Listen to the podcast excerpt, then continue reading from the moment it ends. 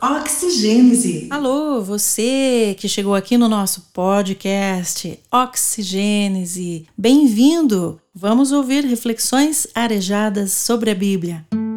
Continuamos na série Nós no Espelho e a nossa reflexão de hoje se chama Mãos Limpas. Na década de 1840, um médico austríaco chamado, vou me arriscar aqui nessa língua, Ignaz Philipp Semmelweis, espero ter falado corretamente. Esse médico observou que o número de casos de infecções pós-parto era muito maior em pacientes atendidos por médicos do que naqueles realizados por parteiras. Semmelweis observou também que estudantes de medicina é, circulavam constantemente entre a sala de autópsias, onde ficavam os cadáveres, e a enfermaria, onde se faziam os partos. Uma certa ocasião, um dos seus colegas se feriu usando um bisturi e desenvolveu uma infecção semelhante à dos casos de pós-parto. A partir de 1847, o Dr. Semmelweis tornou obrigatório a todo o pessoal médico lavar as mãos com uma solução clorada antes de atender os pacientes.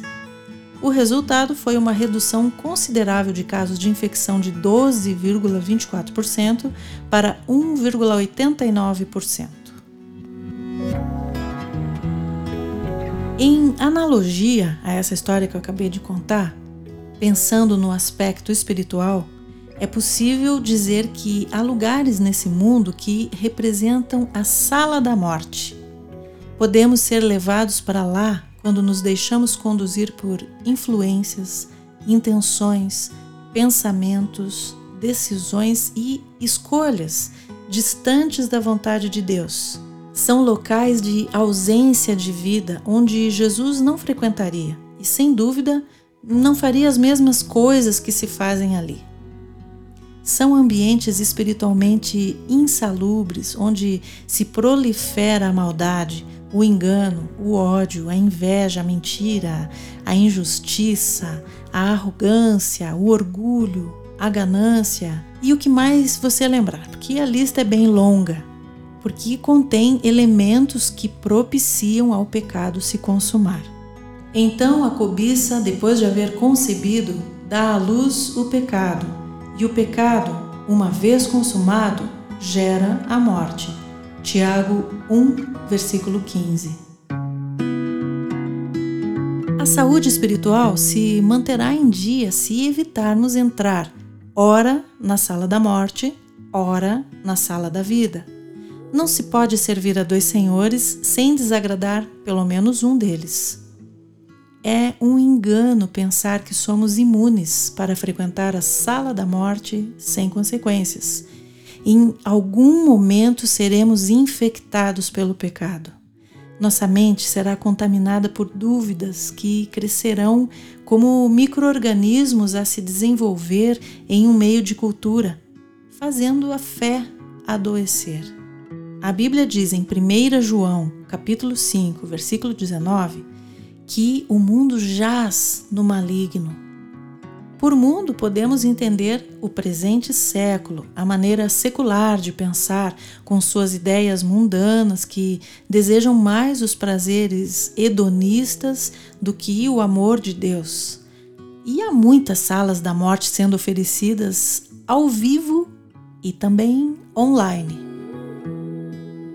Há caminho que ao ser humano parece direito, mas o fim dele é caminho de morte.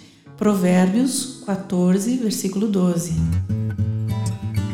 Para nos resguardar de contaminações durante a pandemia, aprendemos a evitar tocar em superfícies contaminadas e a lavar as mãos o tempo inteiro, passando depois o álcool 70%, para aumentar a antisepsia. De um jeito parecido na vida espiritual, precisamos manter as nossas mãos limpas e, para isso, temos a melhor solução: o sangue de Jesus que nos purifica de todo pecado, como 1 João 1,7 nos diz. Assim, podemos ficar integralmente limpos, purificados, enquanto habitamos a sala da vida na presença de Deus.